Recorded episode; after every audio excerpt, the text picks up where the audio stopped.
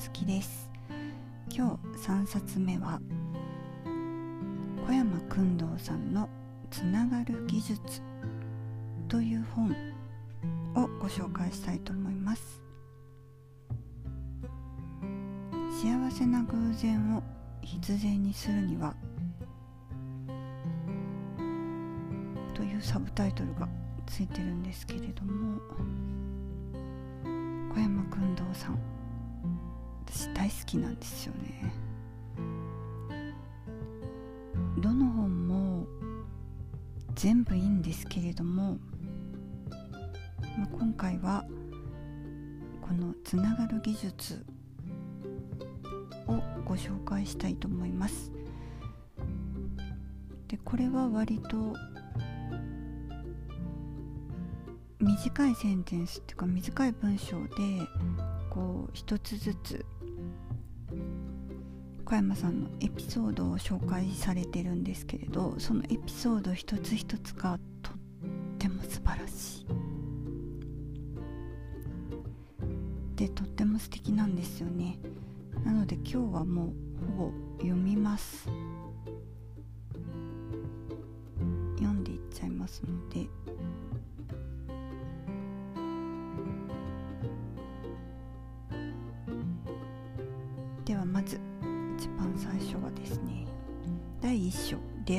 つながる」の中から「興味を持てばつながることができる」小山さんはいろいろな人と友達になる達人ですね。と言われることが時々あります。が実はかなりの人見知りです。ただ人見知りなのに人が好き。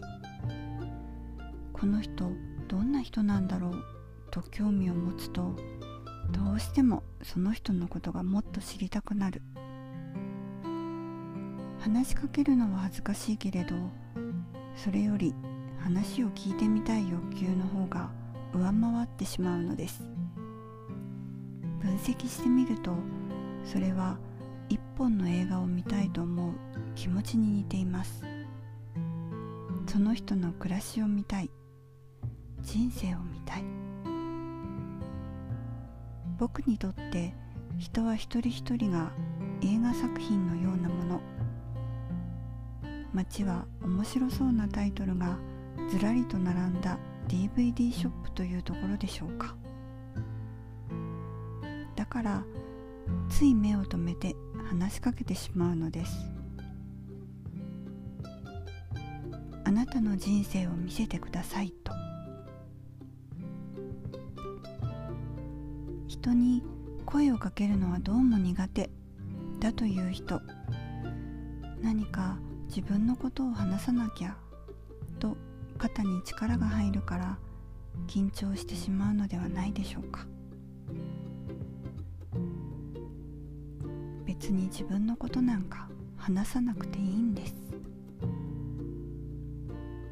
一人の観客になったつもりでさあ今からワクワクする冒険映画を見せてもらおうと考えてみてください。人は自分に興味を持ってくれる人に好意を持つものです。だから大丈夫。きっとつながることができるはずです。みたいな感じでですね。いろんなだいたいこれで2ページ分ぐらいなんですけれども1ページのものもあったり3ページ4ページのものもあったりするんですが短くまとまったエピソードがたくさん入ってます。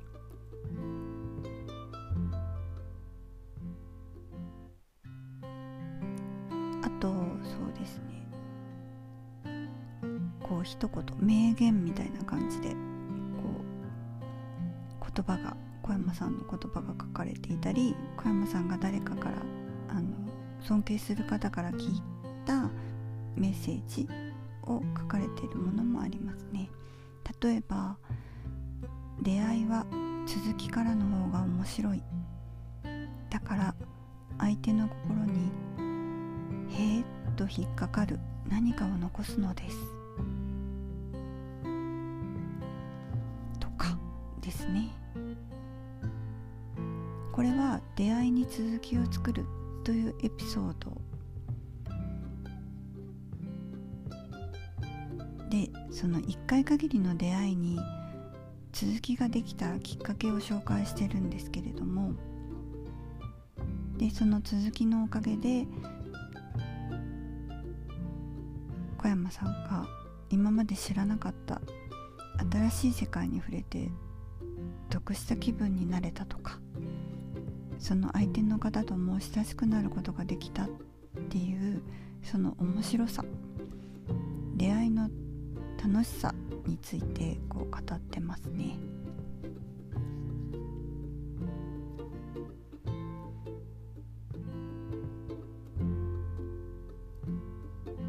じゃあ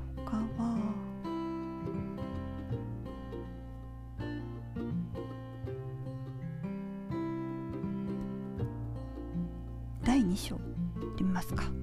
第2章想像力でつながる。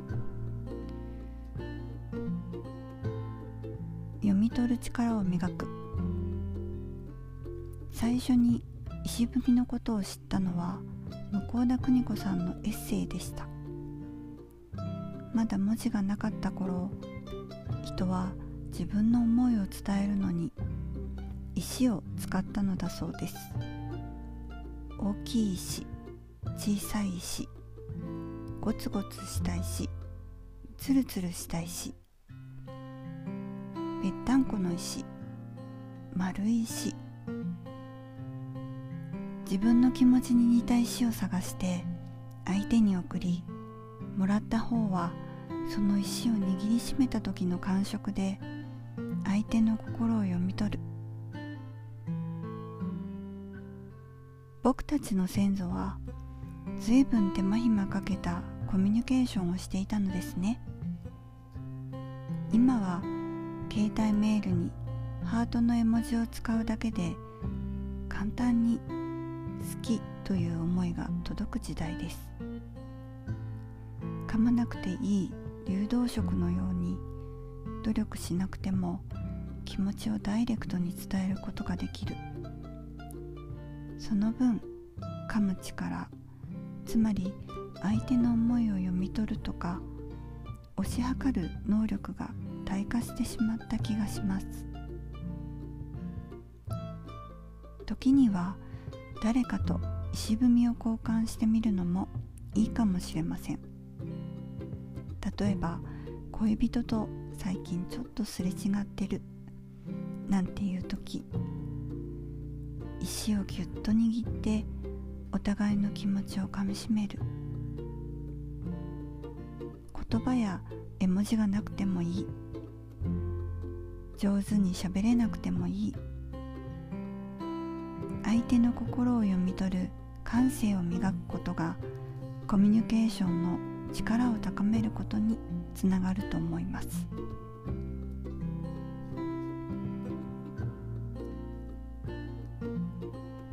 私も石踏みのことを知ったのはこの本を読んで初めてだったんですけれどもあそんなエピソードがあるんだっていうことにちょっとジーンとしちゃいました。ねこんな風になんとなくこう心がほっこりするような話がもうたくさん散りばめられている本なんですけれどももう読んでいるとその小山君堂さんの心の中というかその人の在り方みたいなものがとても心地よく伝わってくる、まあ、そんな本なんですね。第3章は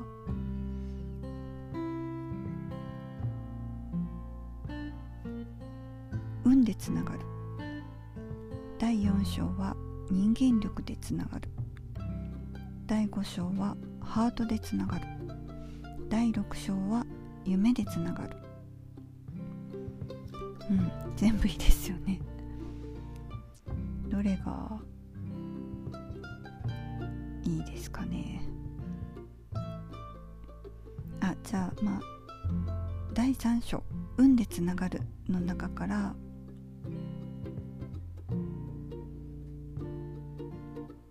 誰かが見ている。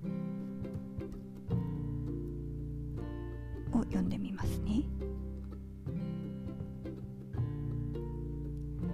僕の尊敬しているある人が言いました。自分が期待するほど人は自分のことを見ていない。でも自分が油断する以上に人は自分を見ていると。仕事に関して言えばその通りだと思います。これは話題になるぞとか絶対売れるなんて一生懸命やった仕事は結局誰からも相手にされずなのにどうせこんなつまらない仕事と手を抜いた時に限って誰かが見ている。そんなものです。評価にとらわれた瞬間その仕事は偽物になってしまう気がします。人が見ているとか見ていないとかは関係ない。どんな仕事であれ自分の仕事を自分の信じた方法でただ黙々と何年も何十年もやり続ける。本物とはそういう人のことだと思います。お風呂屋のおじさんお好み焼き屋さんのおばさん。街の中には本物がたくさんいます。僕はそんな人を見ていつもすごいなと思います。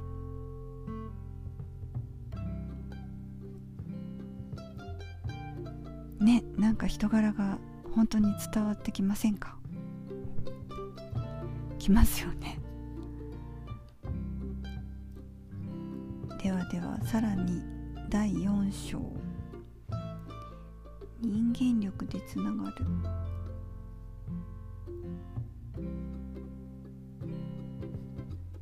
でいいことを引き寄せるを読んでみますね。ピューリッツァー賞を取れるような奇跡の瞬間にたまたま居合わせた写真家実験の失敗から偶然にもノーベル賞級の大発見をした科学者など世の中には時々素晴らしい偶然をものにする人がいます運が良かっただけ。そう思う人もいるかもしれません。でも本当に運だけでしょうか？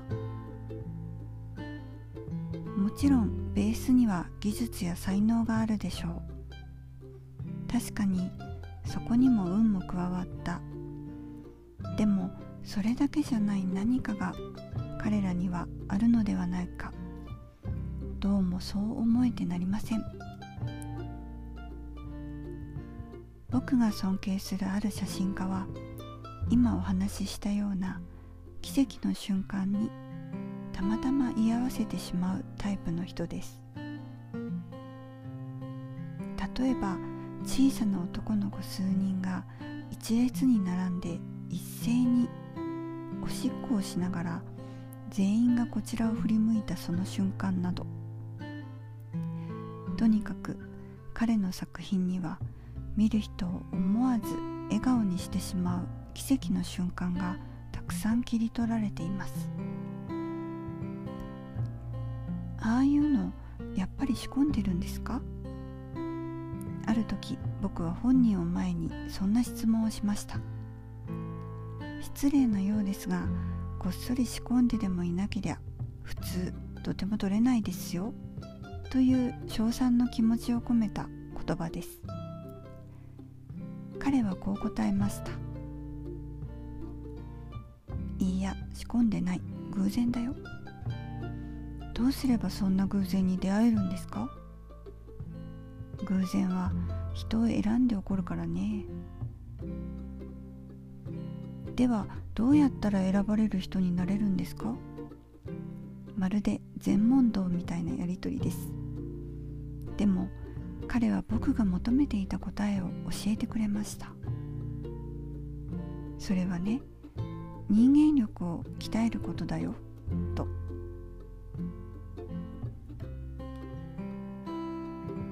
偶然をものにする人たちに備わっている何かそれは人間力だったのです。人間力を鍛えるって言っても一体何から始めたらいいのか分かりませんよね。その写真家は言いました。ズバリ見返りを期待せず社会に貢献することです。例えば道に落ちているゴミを拾う。玄関の前を吐いたらついでに隣の家の前まできれいにしてあげる。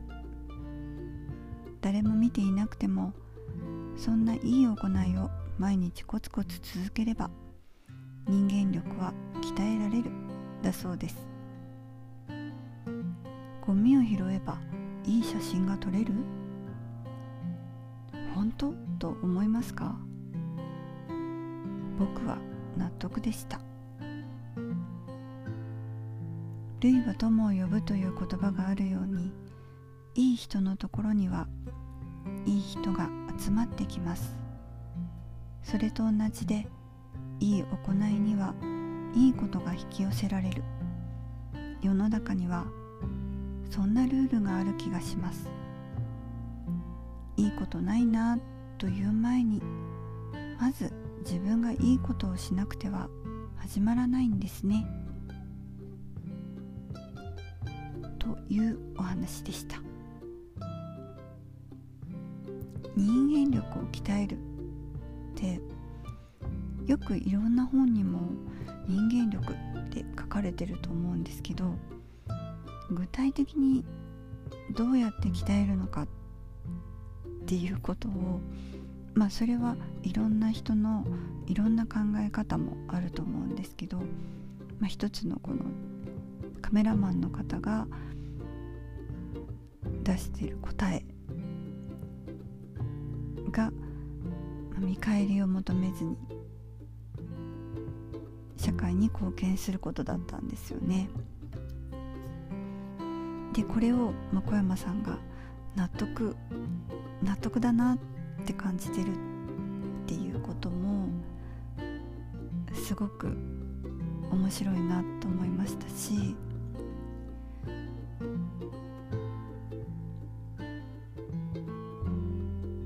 またその質問もいいですよね然が人を選んで起こると言ったことに対してじゃあどうやったら選ばれる人になれるんですか？このなんか質問が出るっていうその質問力みたいなものも人間力の中の一つの要素なのかなと私は思いました。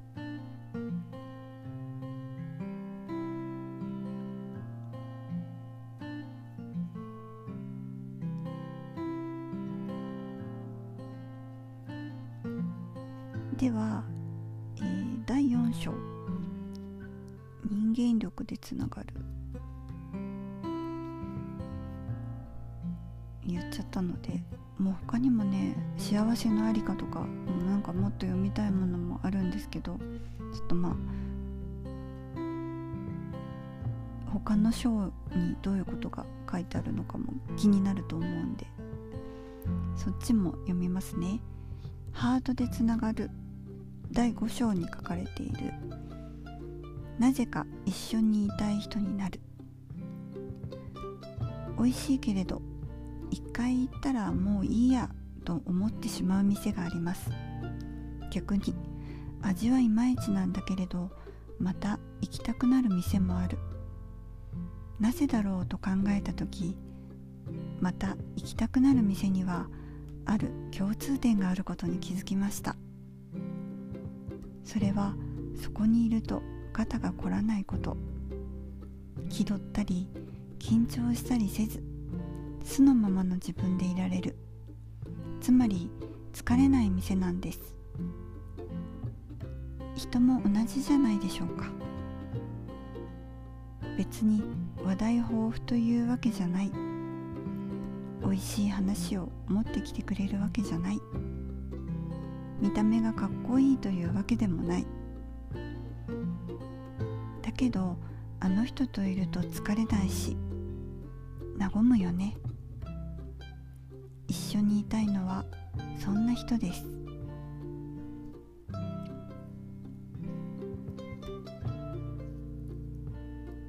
そして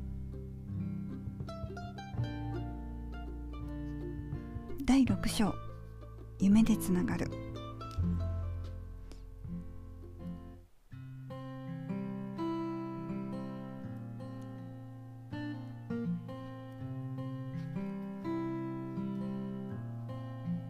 これを読んで最後にしたいと思うんですけれども。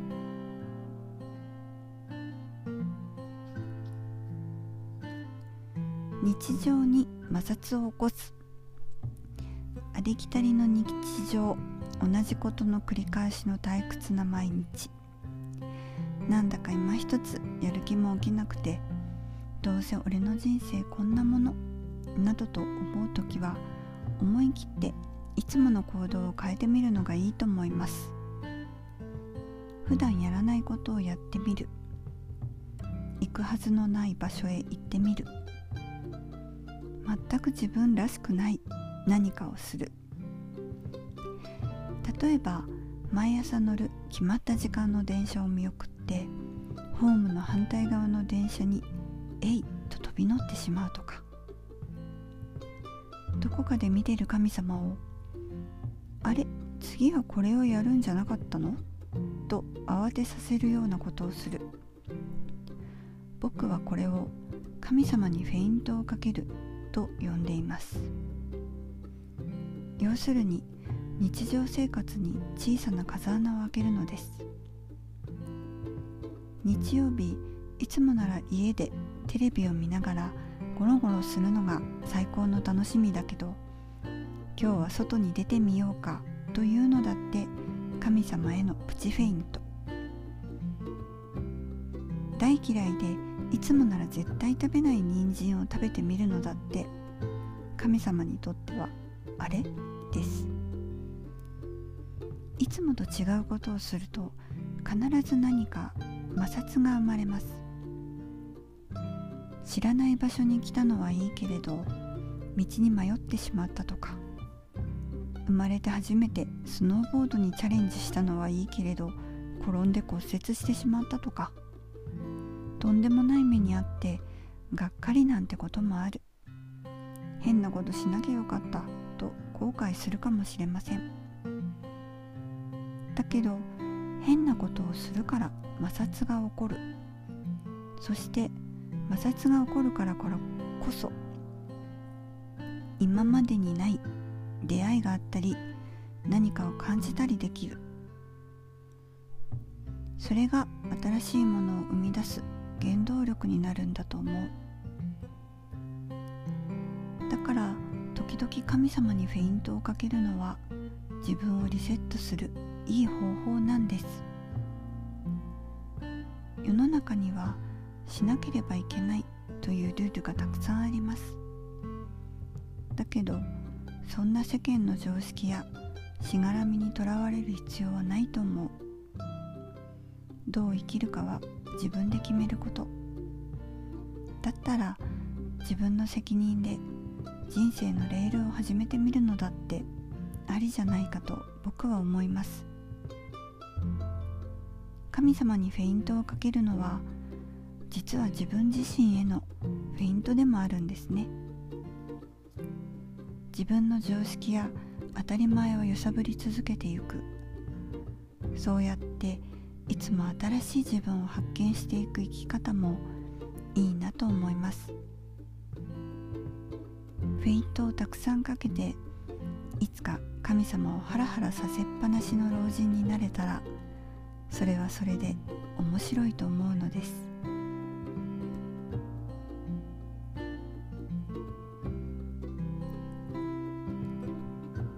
はい。いかがだったでしょうか？神様にフェイントをかける。日常生活に小さな風穴を開けるために。っていう。面白いですよね。ちょっとあの摩擦が起こるからからこそとか読み間違えてしまいましたけれども。そこは大きな心で聞き流してください。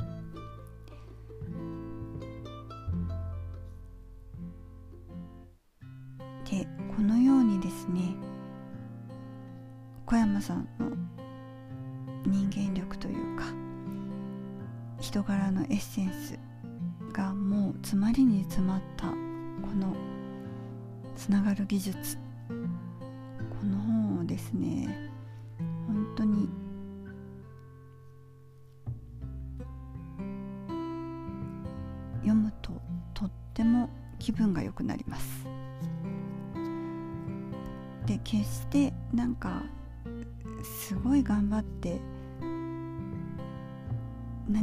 ごい行動するとか頑張らなきゃ変われないみたいな話ではなくてちょっと日常の中に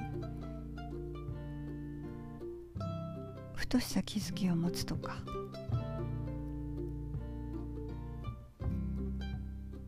ちょっとしたきっかけを作ってみたりそのきっかけに乗ってみたり。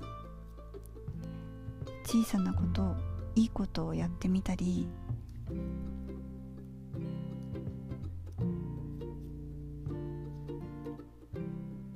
そのフェイントをかけてみたりですね。なんか本当に楽な気持ちで取り組めるっていうかあやってみようかなそんな気持ちでちょっとやってみたらあやっぱり小山さん言ってたみたいにいいことあったなとかそういうなんかこう幸せになれるみんなができるようなことを簡単に書かれている。でなんとなくその言葉物語の一つ一つがとっても大切なことのように感じられる。すごくいい本です少しでも皆さんにこの雰囲気といいますか感じが伝わったらよかったんですがいかがだったでしょうか今日も最後まで聞いていただいてありがとうございました。